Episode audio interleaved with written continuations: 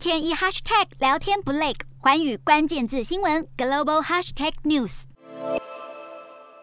北约外长们来到布鲁塞尔，对乌克兰战火召开会议，但对乌克兰总统泽伦斯基要求在乌国上空实施禁飞区，以阻止俄罗斯军队轰炸的请求，北约再次拒绝了。乌克兰总统泽伦斯基批评北约明明知道俄国可能会做出进一步侵略，还决定不关闭乌克兰空域。泽伦斯基甚至炮轰北约软弱，为俄国进一步轰炸乌克兰城市和村落开了绿灯。不止北约，美国也拒绝在乌克兰设立禁飞区，再次显示西方国家并不想涉入战争。